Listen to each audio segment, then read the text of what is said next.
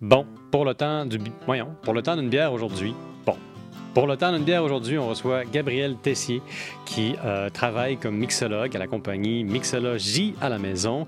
Notre pari d'aujourd'hui, c'est d'expliquer l'histoire à travers trois drinks qui ont marqué le monde. Donc oui, effectivement, la mission, c'est d'explorer trois cocktails que Gabriel a eu l'amabilité de présenter pour nous, de préparer pour nous et de voir comment ça a changé le monde. Ni plus ni moins avec Gabriel. Comment ça va? Ça va bien, toi? Très content de te recevoir. L'humeur est bonne. Et puis, avec les trois drinks que tu m'as préparés, non seulement je me sens de bonne humeur, mais aussi j'ai beaucoup de questions. Mais d'abord, parlons un petit peu de toi, de ta compagnie, de euh, la mixologie. Tu sembles avoir développé une approche de mixologue basée sur euh, les activités à domicile. Ouais, c'est quelque chose que je fais depuis. Écoute, euh, ça doit faire 5-6 ans que je fais ça à domicile j'ai commencé ça après ou pendant la restauration. Fait que je travaillais dans des bars à droite à gauche, euh, en Outaouais, en Ontario. Puis euh, par la suite, j'ai commencé à avoir une clientèle qui venait me voir. Mm-hmm. Des, des, des, des, gens qui étaient euh, vraiment accrochés sur la scène de la mixologie. Puis ils se disaient, bon, mais tiens, un petit party dans le temps des fêtes, mm-hmm. un petit événement privé, peu importe, mariage. Puis ça a juste ouvert des, portes à plusieurs plusieurs options, tout simplement. Puis euh, à partir de là, ça juste. Euh, c'est ça qui est arrivé. Business is booming, comme on dit. Business is booming. Mais tu sais, ça me rappelle, c'est dans ce contexte-là précisément que toi et moi on s'est rencontrés parce qu'il y a eu une petite soirée ici à Ergon pour le lancement officiel d'Ergon. C'est toi mm. qui étais mixologue. Et puis, euh, c'est là qu'on a commencé à parler. Puis, c'est là que j'ai réalisé que toi aussi, tu étais un, grand fan d'histoire à tes heures. Oui, un grand, grand amateur, grand passionné. Je veux dire, l'histoire, c'est tout. C'est notre passé. C'est euh, Puis, je veux dire, quoi de mieux que des histoires de, boissons avec euh, le passé, tout simplement. Le passé qui est aussi notre présent puis qui continue en l'avenir et clairement que c'est manifesté sous forme liquide devant nous. Pour ceux qui nous regardent, mais aussi pour ceux qui ne nous regardent pas parce qu'ils nous écoutent seulement, peux-tu nous décrire un peu qu'est-ce que j'ai devant moi ici? Là? Tu nous as fait deux, euh, trois beaux cocktails, pardon. Qu'est-ce que sont-ils et qu'est-ce que ça nous raconte, ces histoires-là? Certains.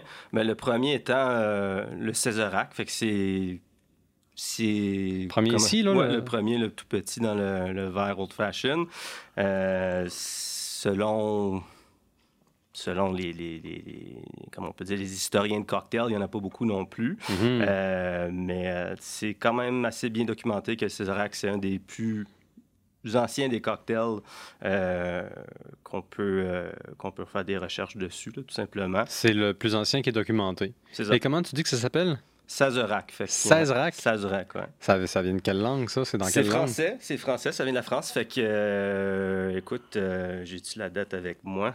C'était en 1862 à Nouvelle-Orléans, pardon, mm-hmm. que le cocktail a été inventé par un apothicaire qui s'appelait Antoine Péchaud. Un apothicaire? Euh, un apothicaire. Fait que j'aime ça dire que c'est comme les, les, mixologistes de l'époque, si on veut. Là. Si on retrace ça mm-hmm. way back, on peut dire euh, on avait les druides, euh, on peut dire qu'on avait les, euh, les, les, les, les, mages, après ça, les, moines qui ont gardé des secrets.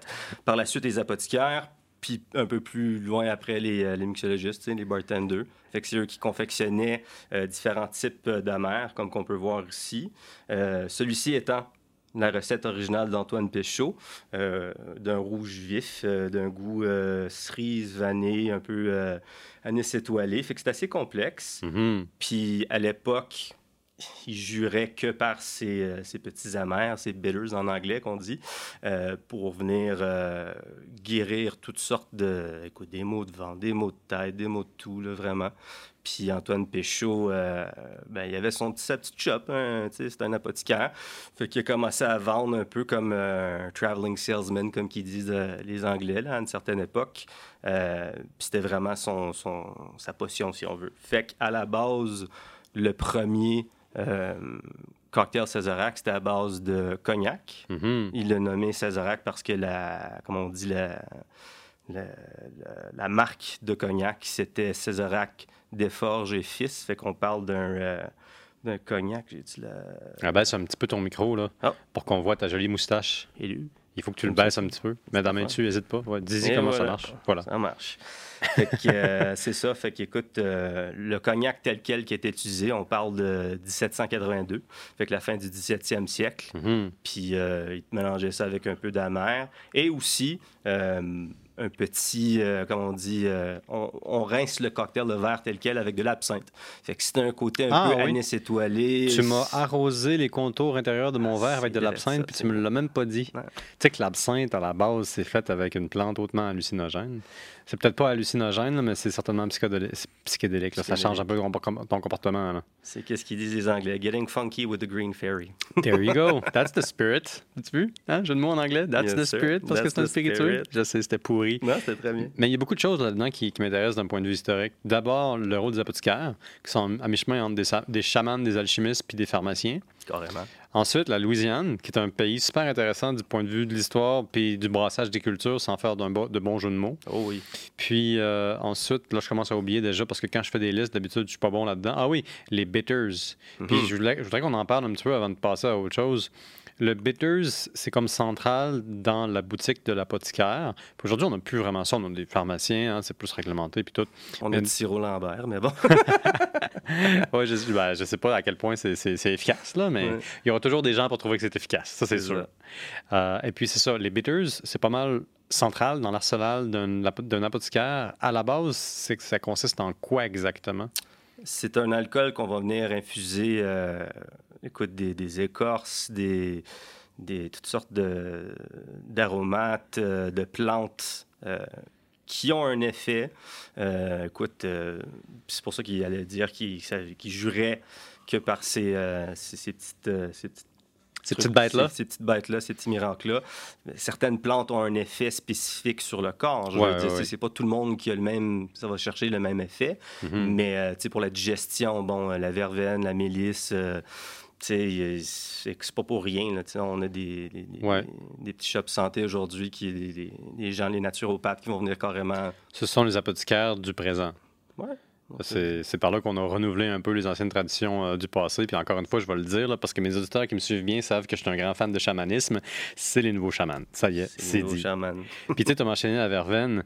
Euh, puis tu as mentionné aussi le rôle de l'alcool pour, dans le fond, garder des plantes, parce que c'est à ça que ça sert un bitter. C'est un, un, préservatif, c'est un solvant pour mettre des choses qui vont un peu se dissoudre, qui vont être conservées, surtout parce que l'alcool permet de conserver. Mm-hmm. Puis ça, moi, ça me ramène à la tradition grecque, à la tradition romaine, à la tradition gauloise. En fait, à la grande majorité des traditions qui aujourd'hui ont été dilués par la modernité, dans lequel on utilisait et on utilise parfois de l'alcool comme pilule pour faire avaler des plantes qui ont des propriétés médicinales. Puis ça, les Grecs le faisaient abondamment. D'ailleurs, on commence à penser dans certains cercles académiques que la grande majorité des vins grecs, et même romains, mais, pas autant, euh, donc une bonne partie des, vins romains, mais la grande majorité des vins grecs étaient épicés à beaucoup de différents types de plantes narcotiques, intoxicantes, etc., etc. À tel point que on écrivait beaucoup de remèdes contre l'intoxication, mais pas dû à l'alcool, en utilisant d'autres intoxicants. Fait que les Grecs qui étaient au courant, là, ils savaient ce qu'ils faisaient. Là. Ils, savaient, ils savaient comment mixer un vin. Ils ont eu le temps de, de faire des, erreurs. Ben, c'est ça, ouais. Ils ont, ils ont, mixé de la culture pendant très longtemps. Donc là, tu es en train de me dire que euh, ton petit ami, Antoine, oui, Antoine en, En Louisiane. Lui, il invente ce drink-là. Ouais.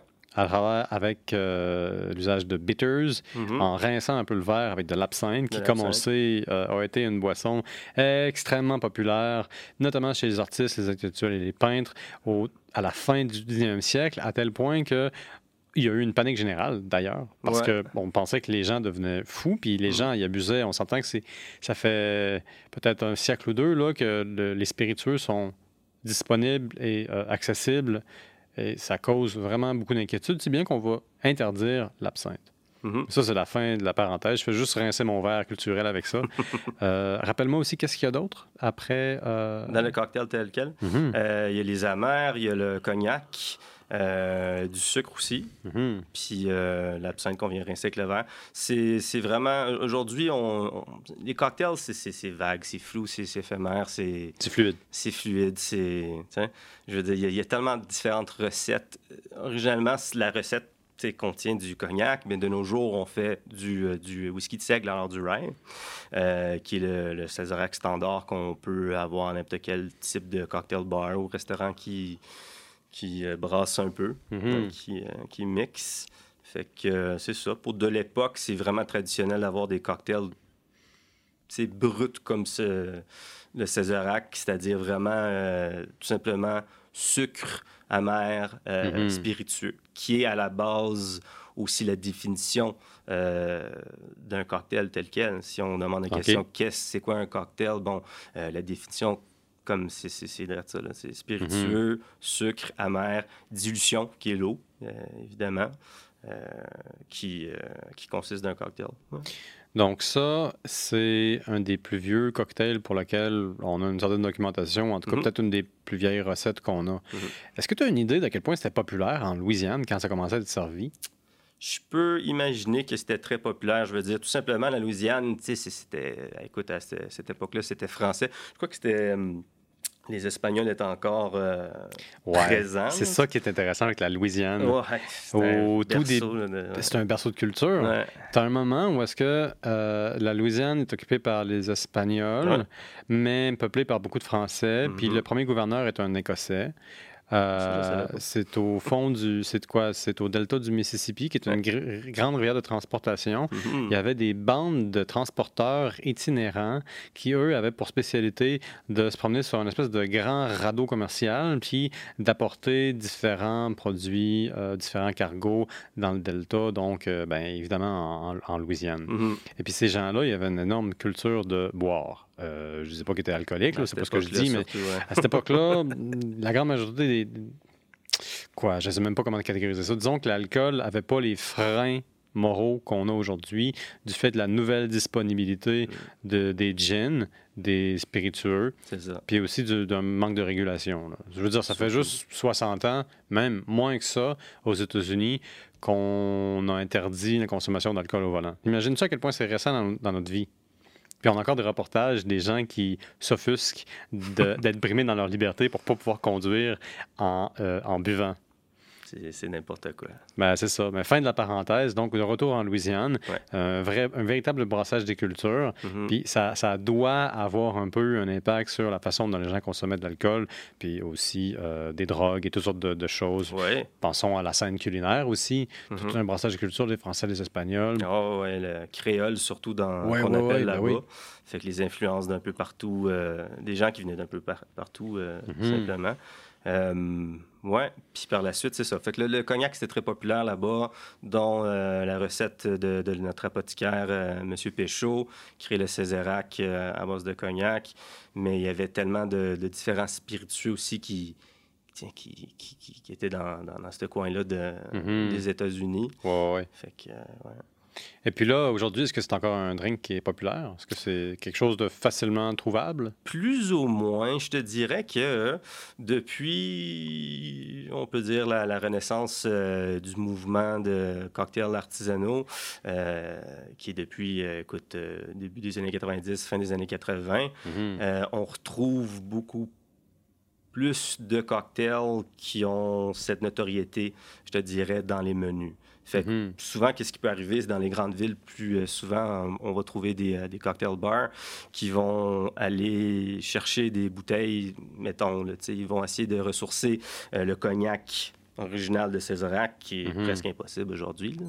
Ah, oui. Puis ils vont carrément trouver, mettons, la mer Péchaud, euh, qui a été faite, euh, la, batch des années 50, une batch des années 60. Mm-hmm. C'est un peu comme n'importe quelle grande compagnie qui fait euh, différentes batches d'alcool, peu importe. Puis ils vont faire le Césarac, puis ils vont lui donner un, tu sais, je sais pas, Césarac 1960, tu sais. Puis là, ton cocktail, il va être comme, je sais pas, 250 pièces. Ouais, tu, vas voyager dans le temps, dans le buvant, fait que ton portefeuille va payer le prix.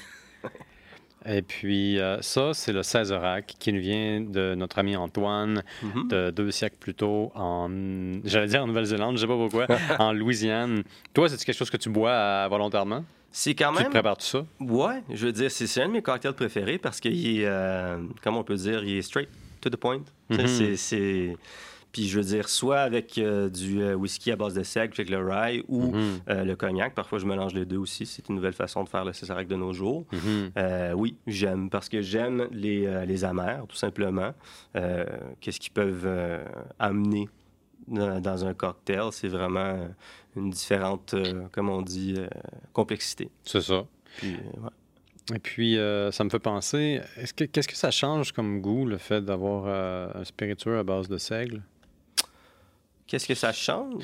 Ouais. Qu'est-ce que, qu'est-ce que ça donne exactement? Ben, d'un, d'un d'un point de vue euh, de, de goût, c'est, c'est pas tout le monde non plus qui peuvent carrément boire euh, de l'alcool à 40 tu sais, du fort, puis Ouais. avoir un point de vue sur le goût. La Ouais. moitié, ils vont juste être comme...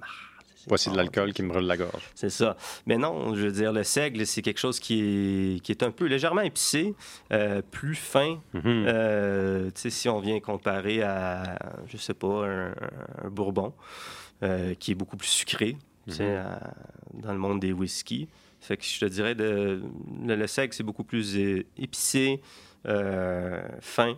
Mhm. c'est- c'est- Mais tu sais, en même temps, le cognac, c'est aussi fin. Je veux dire, euh, c'est, moins épicé, là, on s'entend. Mhm. Mais euh, c'est ça, ça, ça rajoute un petite dynamique euh, quasiment poivrée, le, le seigle, j'imagine, dans les cocktails, puis euh, le, le- le whisky de seigle, tout simplement. Ouais. Passons au deuxième drink que tu nous as préparé, là. le petit au milieu là, qui commence déjà à s'élever un peu en couleur et en longueur. Donc, qu'est-ce qu'on a devant nous? Le sidecar. Euh, fait- Sidecar? Sidecar. Fait qu'on vient vraiment faire un bon petit. euh, un bond dans, dans les années à, à suivre. Euh, je te dirais plutôt dans les, les années 20. Oh boy, on change de registre, là. Ouais, mais plutôt qui a été conçu dans les années 20. Fait qu'à la fin de la Première Guerre mondiale, paraît-il, c'était un bartender. c'est où que j'avais écrit ça dans mes notes. C'est, ça fait beaucoup de, de Oh, noms différents bartenders. À... Pendant que tu cherches le nom, là, je vais te le dire que moi, je l'aime pas mal. là. Ça a du peps, ce drink-là. Ouais. Ouais, ouais, ouais, ouais. C'est, en fait, c'était Pat McGarry qui est. euh, c'est- encore là, les cocktails, là, c'est sujet à. C'est moi qui l'ai inventé, c'est moi qui l'ai Ah, inventé. ça, c'est comme la poutine au Québec. C'est là. comme la poutine Tout au le monde a inventé la poutine au Québec. C'est justement Savais-tu ça. que j'avais inventé la poutine au Québec? Tu vois, tu le savais pas. C'est comme ça. Fait que pour les cocktails, c'est la même histoire. euh, Mhm. Fait que c'est ça. Fait que Pat McGarry, qui euh, en 1922, paraît-il qu'il avait inventé ce cocktail-là. Euh, J'aime ton souci de nuance. Ouais. Ben, c'est tellement qui va, flou, mais on essaie de faire. Il n'y a pas beaucoup d'historiens aussi, là, comme. Ouais, euh, euh, Mais de c'est pour ça qu'il faut qu'il cocktails, t'engage. Ça. Il faut que tu ajoutes ça là, à ta compagnie. Là, de temps en temps, tu vas faire des conférences. Vois, on va, te, on va te bâtir un profil pour arranger bière. Mais euh, en tout cas, l'époque, elle, elle est dite. Mhm. Euh, 1922, Ouais, les c'est années 20, un ouais. peu les années, euh, les années folles de la contrebande, de la prohibition. Mhm. Donc, il y a beaucoup d'expérimentation au niveau des cocktails parce que euh, il n'y a pas beaucoup d'alcool de bonne qualité qui est disponible. Donc, les mauvais goûts, il faut les cacher. C'est ça. Mais je te laisse nous, euh, nous, nous, nous continuer dans cette lancée. Ouais. Ben, les années 20, les années folles, je veux dire, il y a- écoute, euh, c'est- bien euh, documenté euh, dans les films comme The Great Gatsby, euh, écoute, euh, des séries télévisées comme euh, Boardwalk Empire, qui est celle de HBO, qui est super bon aussi. Mhm. Euh, c'est ça. Fait que, tu sais, l'alcool, c'est pas tout le monde qui peut avoir ce luxe non plus. Je veux dire, déjà là, le, le Volstead Act, euh, de la Ligue de, de- de tempérance, je pense qu'on a Temperance La. Ligue anti-saloon. Ah bon, c'est ça. C'est- déjà là, c'est ça qui a fait en sorte que les gens avaient moins l'accès à de la qualité. Euh, Parce qu'il faut le dire, c'est cet acte-là qui interdit Ouais. la vente, la production puis le transport d'alcool Mm. à travers tous les États-Unis, puis ça va durer à peu près 15, 14 ans. De 1920 à 1933. Ouais. Puis là, ben, tu as une explosion formidable du crime. Tout ça s'en va sous terre, underground, Oui, hein. avec euh, la mafia qui fait de l'argent, puis avec les speakeasy. C'est clair, c'est clair, c'est ça qu'ils font. Fait que, tu sais, fait que déjà là, il y, a- il y a des gens, tu sais, de- du monde euh, qui ont les moyens de brasser du du gin à la maison, du bathtub gin qu'on va dire. Mhm. Euh, c'est comme tu as dit, les cocktails avaient moins de, de, de, de côté de spiritueux de, raffiné. Fait que pour la majorité des cocktails dans les années 20, les gens ils vont vraiment faire Ah, les années 20, c'est les années folles, puis tout ça, il y a plein de cocktails. La majorité, c'était même pas des si bons cocktails que ça. Il fallait vraiment venir masquer euh, le goût avec différents types de liqueurs. Fait que si on va dans un registre de, de, de, de cocktails, de liste de cocktails des années 20, il y, a comme du jus d'orange, il y a un paquet de grenadines plein de trucs sucrés. Ouais, ouais, Le whisky, il était même pas présent. Là, pour avoir du whisky, il fallait avoir une prescription du médecin pour avoir du medicinal whisky, qui disait. C'est vrai, parce que ça, c'était une exception dans le Volstead Act. Mm-hmm. Il y avait, en fait, plusieurs exceptions, ce qui aussi a contribué à toute la zizanie que cette, mm-hmm. cette interdiction-là a mené. Mm-hmm. Les intentions étaient bonnes, puis le contexte, plus je réfléchis là-dessus, plus je me rends compte que le contexte justifiait en, grande mesure les limites qui ont été mises sur l'alcool. Mais tout ça pour dire que pour revenir en arrière, euh, les exclusions de, de l'interdiction, c'était aussi. Euh, ce qui était aussi couvert, c'était les exceptions religieuses. Donc, tu avais le droit d'avoir du vin de messe.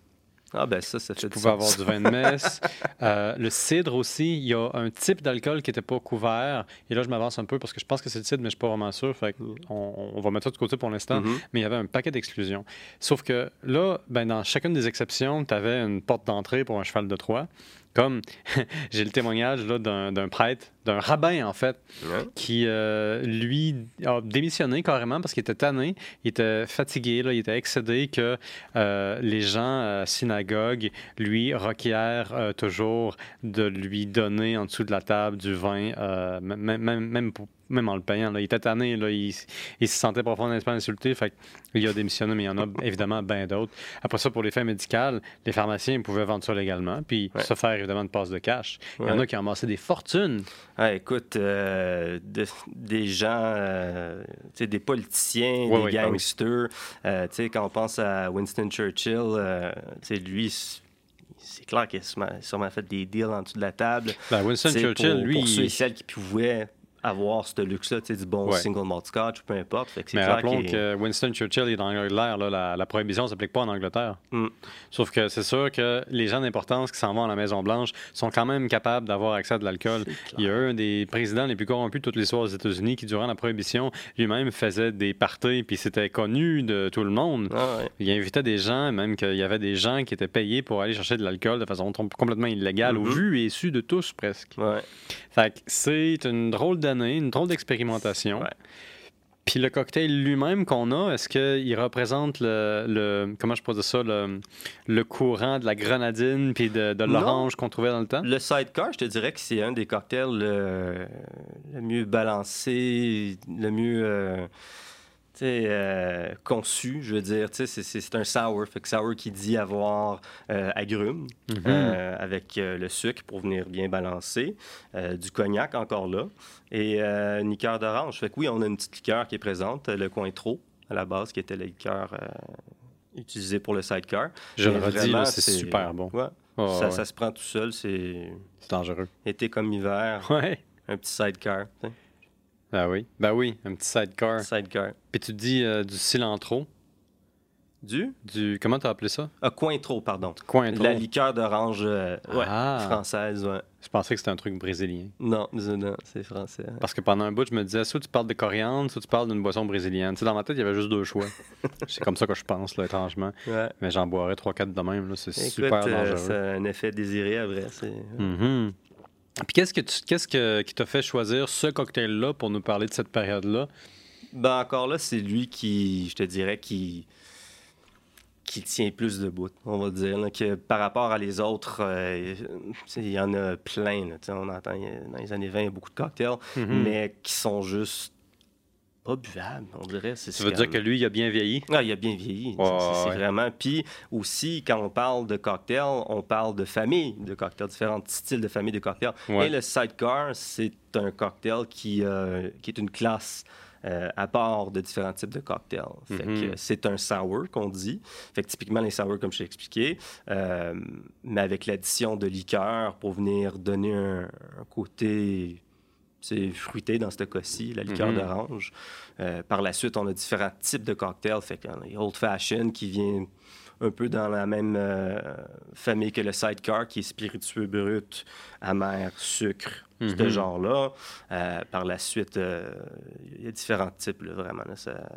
beaucoup de, différents types de cocktails qui. Oui.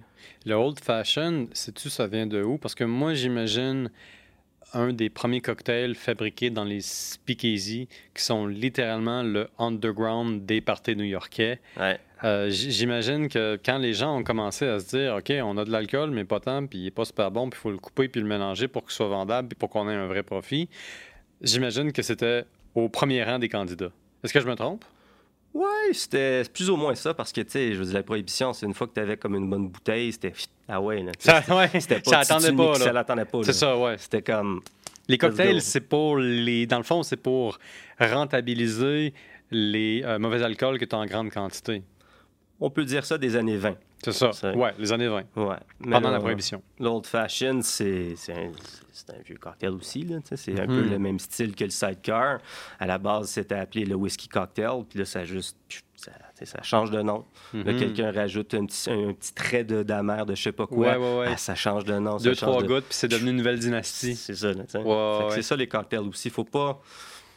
Il y a 15 000 façons de faire un old fashion, puis sont toutes les bonnes façons, tout dépendamment de la personne qui le boit puis qui l'apprécie au moment présent. Toi, c'est quoi ton truc quand tu fais un petit old fashion? Parce que je t'ai vu en servir de old fashion. J'ai été témoin de ça. J'ai pas compris ce que tu faisais, mais je t'ai vu de loin là, pendant que je parlais à plein d'autres personnes pour le donner une bière. Je demande toujours à la personne, premièrement, comment qu'il aime son old mhm. fashion. Moi, je peux, je peux te le vendre. Je suis un un vendeur. Un vendeur. Fait que je peux, je peux te faire, puis créer quelque chose, parle, puis mhm. puis tu vas aimer ça, tu vas aimer ça, tu vas aimer ça. Oh, oui, tu vas me dire que je vais aimer ça. Là. Tu vas finir par le comprendre. C'est bon, c'est délicieux, mais bon. Mais c'est toujours de, de, de, Je pense que n'importe quel bartender, la première chose qu'il doit faire, c'est d'écouter son client, tout mhm. simplement. Puis de ne pas avoir peur de lui poser la question parce que, tu sais, je me rappelle, il y avait une époque, euh, écoute, euh, je travaillais dans les, cocktail bars, puis les gens arrivaient, puis on dirait qu'ils. Euh, c'était des, des, des, bolés, là, ils arrivaient, puis euh, des historiens quasiment, puis euh, Ah, sais-tu me faire un Tuxedo number two, tu sais, eh puis je veux dire, comme. Ben, tu Attends, laisse-moi regarder dans les archives. Tu sais, comme, je me souviens à peu près c'est quoi, mais comment que toi tu l'aimes, tu sais? Puis on dirait qu'ils attendaient que comme tu scrapes le drink puis qu'ils soient comme qu'ils te le disent même pas là, tu sais là, que ce soit juste comme ouais, ah, ok c'est comme ça que je sais que ça c'est un bon cocktail c'est ce qu'on appelle un client difficile. On a ça dans toutes les industries malheureusement. c'est ça. Puis euh, fait que non c'est d'essayer d'être humble tout simplement. Ouais, puis euh, tu de demander comment que tu le veux comment que tu, tu, tu le sens c'est plutôt mm-hmm. ça parce que dans le fond le, le défi pour toi dans mm. ton offre c'est de donner au client la meilleure expérience possible certain puis si tu ignores ce que le client veut, ça va mal. Fait que tu as intérêt à commencer avec ça. Ah ouais. je n'ai tellement vu de, de, cas c'est que les gens ils se pétaient les bretelles, tu sais, ou qui. Mm-hmm. Euh, tu sais, je te dirais à peu près 5, 10 dizaines d'années passées. Euh, puis j'en suis coupable aussi. Là, je commençais un peu dans la scène émergente des cocktails artisanaux, la mixologie. Mm-hmm. Euh, j'avais la petite moustache en guidon, puis oh toute puis euh, j'étais un puriste. Moi, j'ai toujours été un puriste dans tout, la musique, tout ça, les spiritueux. Euh, fait que c'est pas mal ça qui, qui régnait à l'époque un peu là, quand on allait dans les cocktail clubs. Ah, fais-moi un sidecar, fais-moi un ci, ça. Fait que. ça. Ben, c'est un bon début, ça lance bien ta carrière. Moi, je le dis, là, je te reconfirme, euh, je l'aime beaucoup, je l'aime beaucoup mieux que le premier. Euh, c'est sûr que celui-là, il va terminer d'ici une heure. Euh, on a parlé du Old Fashion, on a parlé de ce drink-ci qui apparaît dans les années 1920. Oui, les années 20. Et puis, qu'est-ce qu'on a ici à gauche, le petit dernier sur la table? Ça, c'est la Trinité divine des Caraïbes, rhum, sucre, lime, le daiquiri. Mon Dieu, mais ça, c'est ah, le fameux daiquiri. Yes, sir. Ça, c'est un des plus anciens cocktails au monde, non? Ça a une certaine époque, je veux dire. Euh, écoute, tu sais, on peut, on peut rentrer dans qu'est-ce qui est la colonisation, mm-hmm. la canne à sucre. Puis après, bon, tu sais, Cuba, on parle de, du daiquiri. Cuba, c'est vraiment, c'est là que ça s'est passé. Euh, je te dirais début 18e siècle. Mm-hmm. Puis les gens ont commencé à faire, ben, les natifs de, du pays ont commencé à brasser, distiller le rhum quand les Espagnols étaient là. Puis par la suite, Don Facundo Bacardi, c'est lui qui avait commencé ça. Euh, à distiller le rhum, si je me trompe pas. Lui, il avait une technique assez spécifique parce que tout le monde distillait leur rhum dans les Caraïbes. Hein. En Martinique, euh, mhm. tu avais le rhum français qui est le rhum agricole de nos jours. Euh, par la suite, le rhum jamaïcain aussi. Puis ils ont toute une nuance différente en tant que spiritueux. Pourtant, c'est tout un dérivé de la, canne à sucre. Mhm. Puis ouais, le Cuba, le, le, le Don lui, quand il a fait son rhum, il a vraiment été. Euh, il a distillé quelques reprises euh, aussi utiliser une méthode avec du, euh, du charcoal pour vraiment avoir un rhum plus raffiné. Euh, même aussi, euh, il a adopté la technique euh, des, un peu des, Américains dans le Sud, ceux qui font le, whisky, le bourbon, c'est-à-dire de, carboniser les, les barils. OK. Ouais, ça, c'est vraiment les, les, chauffer de l'intérieur, que ce soit comme le bois devienne noir quasiment. Ouais. Puis, pour imprégner l'espèce de brûlure au liquide pour donner un côté plus fumé? C'est pas un côté fumé, c'est vraiment que c'est, je pense que ça rapporte le charbon plutôt. OK c'est juste le, bois fumé tel quel qui vient euh, donner un côté raffiné au, spiritueux. Quand ça vient le temps de faire le vieillissement en fût de chêne, tout mm-hmm. simplement. Fait que non, tu sais, il, a recherché vraiment parce que, tu sais, dans cette époque-là, comme je t'expliquais, tout le monde faisait leur rhum. Il y avait des différentes nuances. En Jamaïque, c'est un peu plus fruité, les rhums.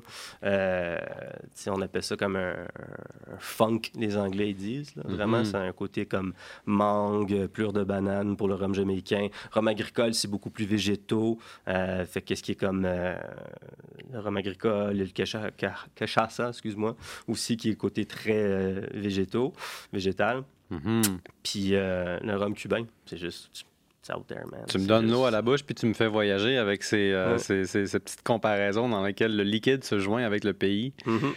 Euh, et puis, ben, moi, ce que j'observe dans ce que tu dis, ça me ramène un peu à un autre podcast qu'on avait fait avec Frank Malt sur la prohibition, puis sur Cuba. Hein? on parlait de l'époque moderne, mais ce qu'on réalisait, c'est que la colonisation dans les Antilles, c'est étroitement lié avec la culture de la canne à sucre et c'est la justification pour la colonisation, c'est la principale activité économique, mais c'est aussi le principal produit d'échange, d'exportation. Mm-hmm. Et c'est aussi ce qui est au cœur des relations après la décolonisation. C'est aussi une, énorme source de commerce pour les États-Unis jusqu'à l'indépendance. Puis après, ça fait partie du commerce triangulaire. Oh ouais. Ça supporte directement l'industrie de euh, l'esclavagisme dans lequel des esclaves sont littéralement achetés par de la molasse ou par des tonneaux entiers de euh, spiritueux c'est un, une géopolitique très complexe. Puis au cœur de ça, tu as la canne à sucre qui va se retrouver en Europe aussi, puis qui mm-hmm. va euh, directement supporter l'essor du commerce des spiritueux. Mm-hmm. Donc, c'est fou comme, comme tout est dans tout. Puis là, tu me parlais de Bacardi, qui est un des grands, je pense, hein, dans la région. Ouais, ouais. Ben, Bacardi, aujourd'hui, c'est un des, euh, des, des, des, plus grands, je veux dire. Mm-hmm. Quand on parle de, différents portfolios de, de, de marques de, de, spiritueux, Bacardi, c'est euh, all the way mm-hmm. up. oui, ben justement. Bacardi, je pense, a fait un, coup d'éclat, un coup de génie même durant la prohibition américaine, où est-ce mm-hmm. que euh, tu as beaucoup de gens des États-Unis qui s'en vont beaucoup. à Cuba. Beaucoup il y en a qui s'exilent pour de bon, là. Ah ouais. qui abandonnent pas leur citoyenneté, mais certainement le territoire américain pour aller s'installer à Cuba. C'est exact. Tu as eu à peu près 10 000 bartenders qui sont retrouvés à Cuba pour euh, travailler parce qu'ils ne vont pas aux États-Unis. Exact. C'est vraiment, ça devient un, point stratégique pour les Américains. Euh, je te dirais, c'est mm. l'année longue, mais c'est clair que comme, mettons, euh, de décembre à fin janvier, je sais pas quoi j'avais lu, un moment donné, c'était quoi, là? Il y avait au-dessus de, je sais pas, comme, quelque chose comme 2 ou 3 000 euh, Américains qui débarquaient par semaine, genre à Cuba, pour vraiment fêter le fait que l'alcool était légal là-bas. Là, le party continue. ouais. Ben, Cuba était juste à côté aussi. Deux heures de vol. il y, avait moins, il y avait moins de vols à l'époque. On est quand même en, en 1920. mais aussi, revenons-en à ce drink-là. Est-ce que je me tromperais en disant, en supposant que ce drink-là, il se développe surtout à Cuba? Oui, bien primordialement, c'est comme j'ai dit tantôt, c'est un peu la trinité euh, hmm. divine des Caraïbes. Euh, c'est ça, là, le rhum, le lime et, sucre. Mais le daiquiri tel quel, mhm. c'était après la c'était la guerre hispano-américaine. OK. Fait que euh, qu'est-ce qui est arrivé, c'est que les Américains ont rentré à Cuba. Euh, puis ont repris possession de Cuba, tout simplement, puis d'espagnol. Euh, par la suite, les Américains avaient déjà euh, des parts dans certaines business mm-hmm. à, Santiago. Santiago. puis c'était quoi? C'était le Pan American Mining Corporation, en tout cas. Mm-hmm. il venait, Ce genre de compagnie-là. C'est ça. Il y avait des mines là-bas pour des, des, des, comme on dit, des minéraux euh, puis des ors euh, spécifiques. Mm-hmm. Euh, fait qu'est-ce qui est arrivé tout simplement quand les Américains se sont réimplantés là-bas à, Cuba. il y avait certains Américains qui avaient des parts là-dedans, dont Rockefeller, John D. Ah, Rockefeller. Ouais. Fait que là, lui, avec tous ses millions, mais ben, il a dit ah ouais, j'envoie mon, mon man, My Man in Havana. Fait que, euh, Ça sonne comme un, espèce de film d'espionnage. My Man in la Havana. C'est un vieux film des années 30. sérieux, c'est un film? Our Man in Havana, ouais. c'est un vieux film, ouais. Puis, euh, non, mais sérieux, c'est exactement le même titre qu'un roman de John Le Carré, là. Fait que là, il emmène son, son ingénieur pour continuer euh, les travaux dans les mines, tout simplement. Uh-huh. Puis lui, Jennings Cox, euh, c'est son nom, Jennings Cox. Puis euh, lui, euh, un moment donné, qu'est-ce qui arrive? Euh, il est à Cuba, puis là, il reçoit des amis américains tout simplement. Puis mm-hmm. lui, c'était plutôt le gin, son spiritueux. puis il était réputé pour boire des sour. Fait qu'encore là, agrumes, sucre, spiritueux. Mm-hmm. Puis là, il se réalise qu'il réalise qu'il n'y a, plus de gin dans son bar. Qui est comme Puis la, la compagnie qui, qui, qui, travaillait, qui faisait dans les mines, euh, donnait du rhum aussi au patron. Ça fait comme il y avait comme un, je sais pas moi, une quelques bouteilles par mois. Fait que là, il est comme, oh merde, mes invités s'en viennent, faut que je fasse quelque chose rapido. Là, je vais prendre le rhum. Ah ouais, le rhum. Oh shit, il y a des, des limes dans, dans ma cour. Lime, sucre, rhum. Ouais. Mais ça, tu sais, je veux dire, cette combinaison-là, ça date pas exactement ouais. de cette époque-là. C'est depuis. C'était dans l'air du temps. C'était le zeitgeist. C'était une pratique depuis longtemps établie. Puis le. Attends, je veux bien le prononcer. Le daiquiri, c'est juste une institutionnalisation de cette pratique-là. Exact. Fait que là, lui, tu sais, il est là-bas, il est à Daiquiri. Là, mm-hmm. il, est comme, comment on l'appelle? Daiquiri. Ses amis américains, ils capotent. C'est un cocktail qui, qui est né là. Le nom, du coup. Puis c'est encore un cocktail qui est très populaire. Je veux dire, je vois ce nom-là dans tes menus à toi. Ouais, ouais, super. ma seule référence, là, littéralement. Puis qu'est-ce qui est le fun aussi du daiquiri, c'est que euh, ben, avec la renaissance du mouvement de, de, cocktails artisanaux, euh, aujourd'hui, c'est plutôt qu'on vient shaker le cocktail tout simplement avec rhum, lime, sucre. Mais mm-hmm. c'est pas la façon que, mettons, nos parents ont été euh, éduqués de, boire le cocktail. Eux, c'était vraiment plus le, mixeur, fait que le blender. Hein. Fait que c'est pour ça que quand tu vas dans les restos à Star et tout ça, ben, c'était toujours l'espèce de. Les bartenders de, de, nos jours, ils vont savoir c'est quoi, les petits comme pots avec les le sirop quasiment de, de, fraises ou de bananes ou peu importe. Euh, fait que c'est ça, ça vient de quelque part aussi. Ouais, ouais, ouais, ouais, ouais, Ben moi, je, je, vois ça des fois, là, je, je, je, remarque quand même, même si c'est pas exactement mon dada ou mon domaine, parce qu'évidemment, moi, je connais plus la bière. Mm-hmm. Mais dans les bars, souvent, tu as comme une, une, place là, dédiée avec des espèces de, de de sirop dans mm-hmm. des bouteilles super longues avec un, avec un petit versoir sophistiqué. Tu sais, je sais jamais c'est quoi en fait, parce que moi, je commande jamais ça un cocktail dans un bar, ça m'arrive jamais. Mais quand je vois ça, je me dis toujours qui produit ça puis pourquoi, à mm-hmm. part ces gens-là? Mais bref, c'est pas une question pertinente pour notre podcast. Tout ça pour dire que il y avait une gravité avec laquelle tu as dit c'est pas ça que nos parents faisaient. Puis ça, ça m'a intéressé parce que tu m'as regardé puis c'est quasiment un avertissement. nos parents, ils, ils, mixaient pas de la même façon. Ils mixaient pas de la même façon. Puis je veux dire, ça, c'est juste. Ben, pour revenir au daiquiri tel quel, c'est que, tu sais, je veux dire, ça, celui-ci, comment il, ben, a été euh, mélangé, c'était juste en shakeant le cocktail, les ingrédients tout simplement. Mhm. Mais le, blend, le, le, mixeur, si on veut, le blender, ça, ça vient vraiment des, euh, ben, des années 20 à peu près. Euh, encore là, à Cuba. Euh, un des Beaucoup de choses qui se passent à Cuba. Ah, là. C'est le berceau. Moi, il faut qu'on aille à Cuba. Oui. On va aller à Cuba. On va aller fumer des cigares, boire du rhum, puis avoir du fun. Fait que, puis faire 8 podcasts. 8 podcasts. Moi, j'ai un quota à respecter. Là. There you go. Ouais.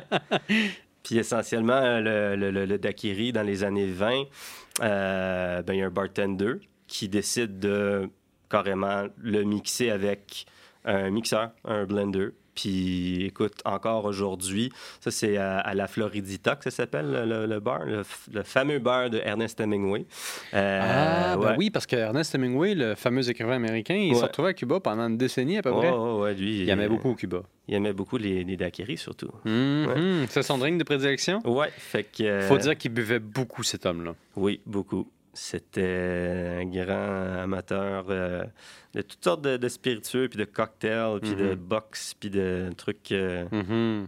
super euh, macho. Ouais, c'était lui, ça. Clairement, c'était un homme très macho. Pour lui, la chasse, la, la pêche, c'était l'expression de sa, masculinité, puis il était en même temps très défensif par rapport à ça. Mm-hmm. Ouais. Puis lui, il a habité, comme tu as dit, à Cuba pendant un mhm. certain nombre de temps. Euh, puis la Floridista, bon, qui faisait les daiquiris avec le mixeur, avec le blender.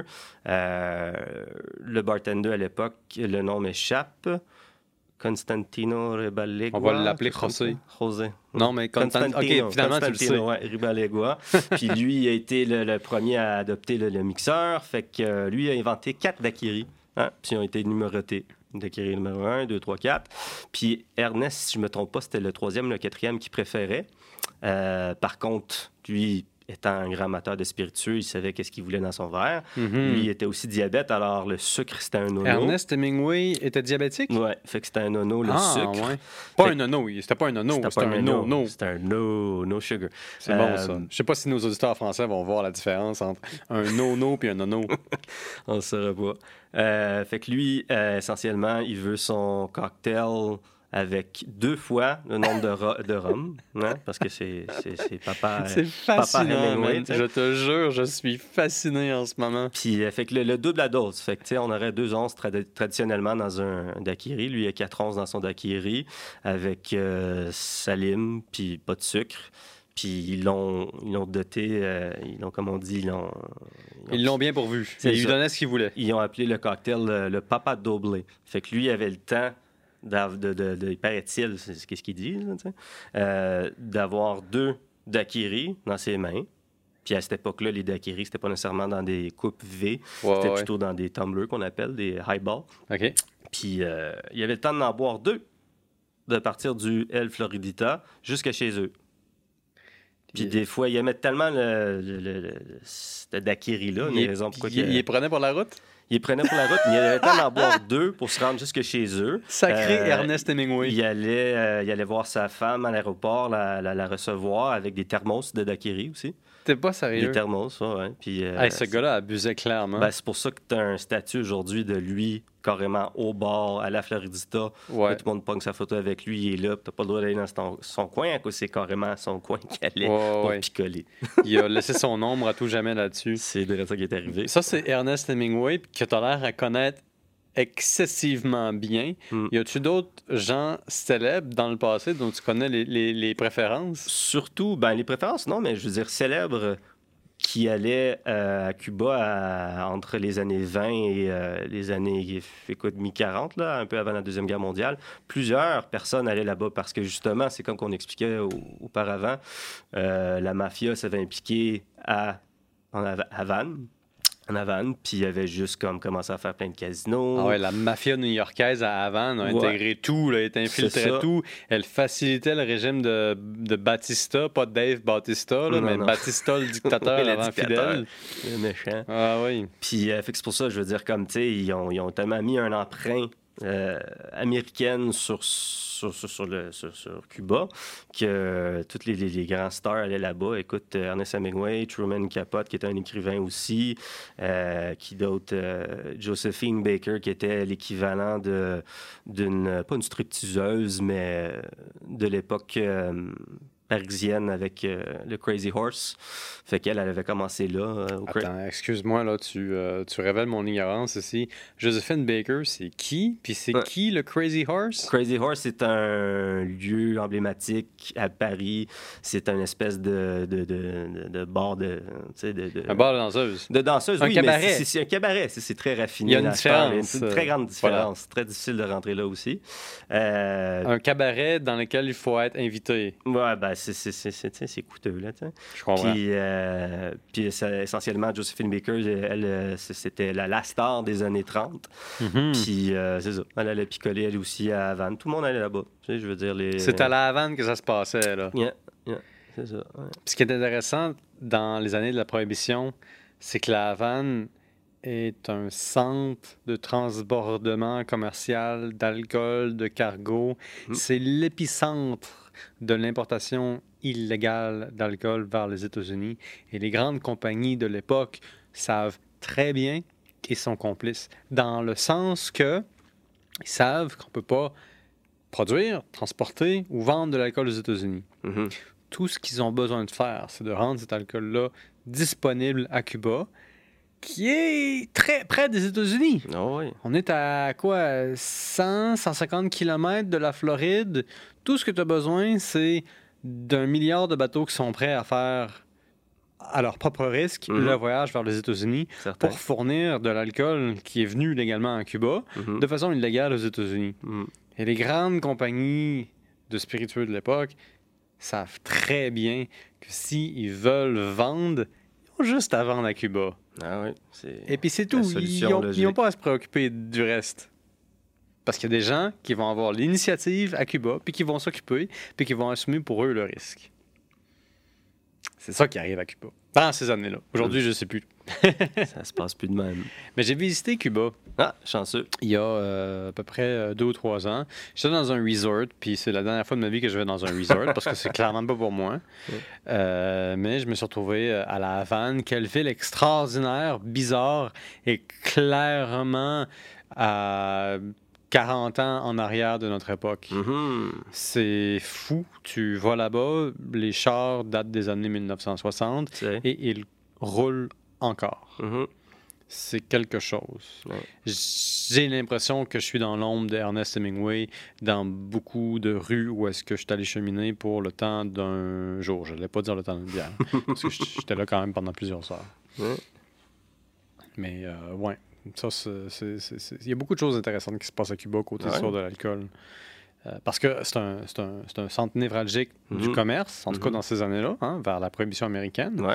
C'est là que la mafia new-yorkaise s'en va recycler son argent. Ouf, ouais. Et puis, euh, ça contribue au sentiment anti-américain. Mm. Parce que la mafia, ben, elle est américaine. Elle fait ses propres intérêts, elle fait ce qu'elle veut, Mm. mais elle recycle de l'argent américain.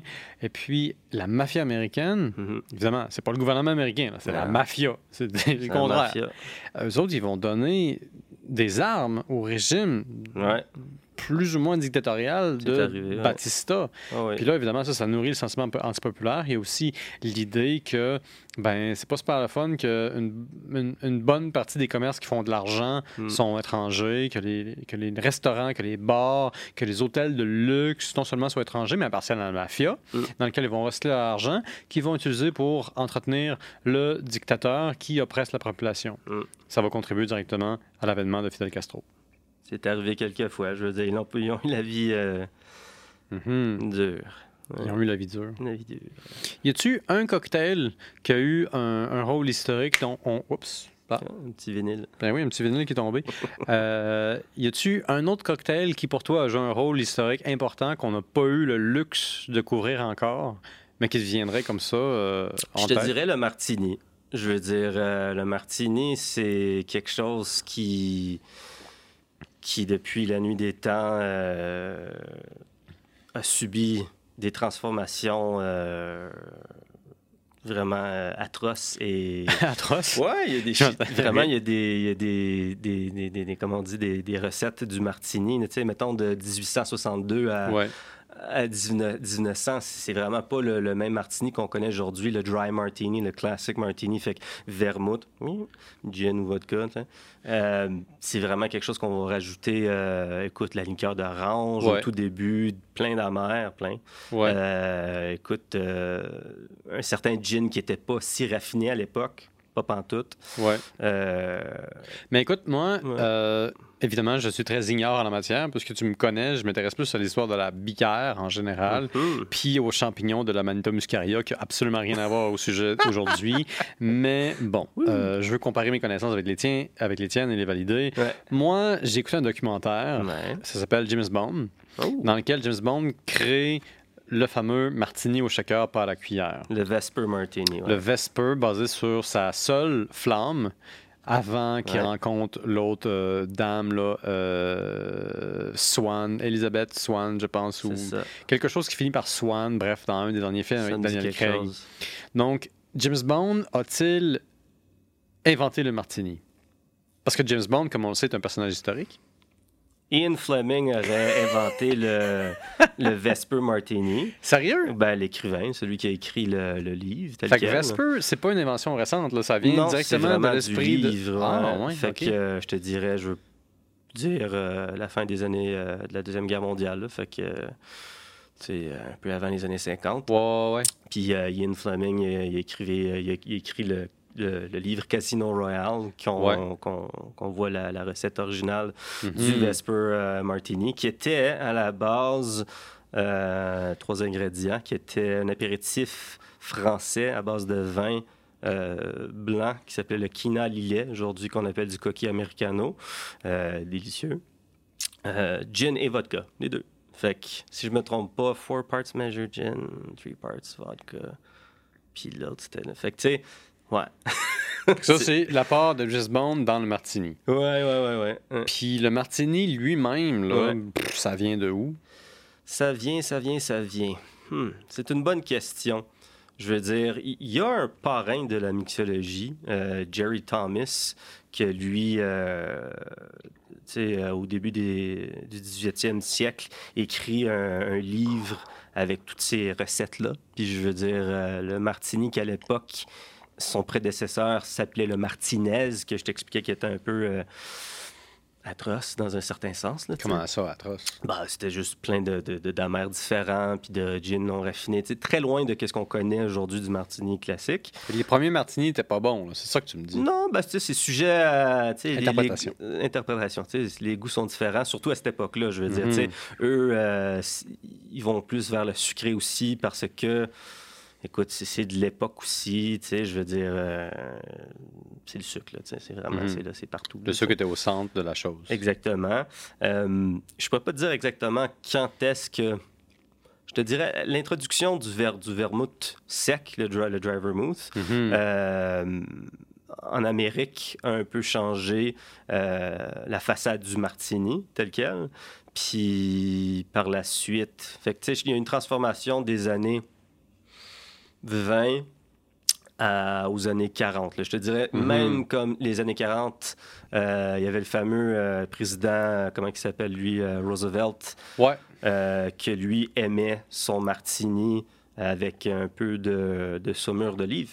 Fait comme tout le monde aime leur martini. De la quoi? le, le, dirty martini un peu, là, comme de la saumure d'olive euh, marinée, le, jus là, tel quel dans les olives qu'on tient dans la, le petit boco. Là, fait que, là, on parle pas d'huile d'olive. Non, du tout, la, la saumure. Fait que le, mix, euh, si on veut, euh, d'eau et du sel, et peu importe, là, qui fait qu'il garde tes olives. Ouais.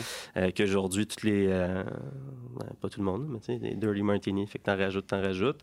mais c'est ça, fait que le fameux président Roosevelt, lui, c'était un des premiers à juste avoir. Parce que l'olive a toujours été un, comme on dit, un complément. Un complément, un garnish dans le cocktail du martini. Mm-hmm. Euh, c'est ça. Fait que lui, il s'est dit, ah, une petite affaire de plus dedans, juste la saumure, le, jus tel quel.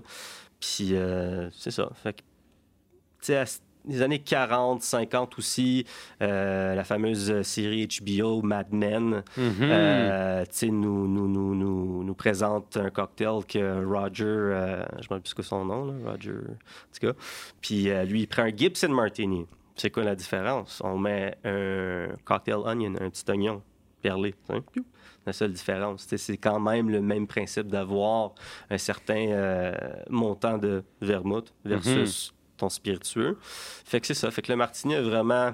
Il y, a différents styles. Puis même quand on m'a appris un peu mon. Euh, comment je dis, mon, mon sensei de cocktail, qui m'a mm-hmm. tout appris. Euh, c'est ça, le martini, c'est vraiment celui qui est, le plus complexe parce qu'il y a différentes versions, mm-hmm. différents pourcentages de. On peut venir jouer un peu avec le nombre de de, de, de, de vermouth, de vin aromatisé mhm. et le, le, nombre de spiritueux. Fait que, un classique, ce serait à peu près un once, deux onces de spiritueux. Un wet qui veut dire beaucoup plus de vermouth. Mhm. Tu as un 50-50 qui est moitié-moitié. Tu as un extra dry, tu as un dirty, tu as un Gibson, tu as un Vesper, mhm. tu as un Martinez à quelque part là-dedans. Il y en a pour toutes les couleurs, tous les goûts, puis toutes les Martinez. Fait que l'important, c'est de savoir un peu la famille des cocktails, puis à partir de là, mm-hmm. on, peut, euh, on peut s'amuser en mm-hmm. tant que, que bartender. je veux dire, c'est là qu'on peut. Euh, ah, j'ai déjà, j'ai déjà eu un martini, t'es ci, ça, parle-moi de ça, dis-moi mm-hmm. un peu, puis tu t'arranges pour, euh, pour faire quelque chose qui est délicieux. Mais là, ça me fait penser à toi. Toi, dans ce monde mix, de contenu mixte, de mixologie que tu mixes à la maison à domicile à travers ta compagnie.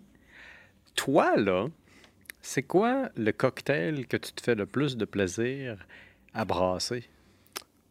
Hmm. à concocter pour toi-même. C'est quoi, c'est quoi ton cocktail préféré à toi? Eh boy, ça dépend des saisons, mon ami, ça dépend. Là, là, en ce moment-ci, on est en février. On est à la mi-février, il y a de la neige, la température est étonnamment chaude. Après ce podcast-ci, peut-être voudras-tu aller chez toi célébrer l'accomplissement de la venue sur mon show, qui clairement est quelque chose. Je sais pas c'est quoi, mais c'est quelque chose. C'est non, mais c'est super. C'est certainement une partie de plaisir. Oh oui, oh oui. Mais c'est ça. On est en février, hiver, tu te sens d'esprit à célébrer quelque chose. Qu'est-ce que tu te prépares? Il fait froid à l'extérieur. Je veux dire, moi, ça va être quelque chose un peu comme le Césarac. Mhm. Mais même à ça, euh, écoute, euh, ça va être un, cognac, un calvados, quelque chose comme ça. Mhm. Juste euh, neat ou sur glace, peu importe. Quelque chose qui réchauffe, tout simplement mais euh, quelque chose que j'aime bien faire pour les gens, hein, pour mhm. avoir l'espèce de wow factor à chaque fois, c'est un mojito. Les mhm. gens capotent sur, comme un beau mojito. Pourquoi le monde capote? À cause c'est beau. C'est bien fait, là, c'est joli. je veux dire, la, la brindille de menthe, hmm. c'est l'aspect que, que, que, tu peux en boire l'hiver, puis ça te ramène à quelque part qui fait Qui fait chaud. Hmm. Est-ce que c'est juste la menthe qui donne cet effet-là? Aussi. C'est vraiment c'est, la lime, c'est les rhums tels quels. Mais un beau mojito, là, c'est, de voir la, les gens qui sont. Euh, ouais, c'est quelque chose. De voir le monde qui sont heureux à voyager avec la présentation d'un, alcool que tu as assemblé pour eux, dans lequel il y a de la verdure puis de la, la, jauneur à travers le citron, qui leur permet de sortir en Floride, dans le fond. Des belles couleurs, tu sais, à Cuba, surtout. Hein? Mhm. tout, tout, revient à Cuba. Tout revient Je te le dis, toi puis moi, on s'en va à Cuba, là. C'est clair. Trouve-toi des vacances. on se trouve des vacances ensemble, on y va. On va aller faire nos Hemingway. Puis on va... Et tabarouette, je sais pas, j'ai pas envie d'en revenir avec, un, avec, un, avec la cirrhose du foie. Voilà. Euh, René il est intéressant, mais mon Dieu, qu'il y a beaucoup de problèmes, cet homme-là. Mhm. Et pourtant, c'est un artiste, hein. Les, écrivains qui écrivent à la viscère de leur chair en se rendant complètement vulnérables par rapport à leur sujet. Mm. Ça leur coûte cher de produire. Ouais, un âme troublé. Voilà.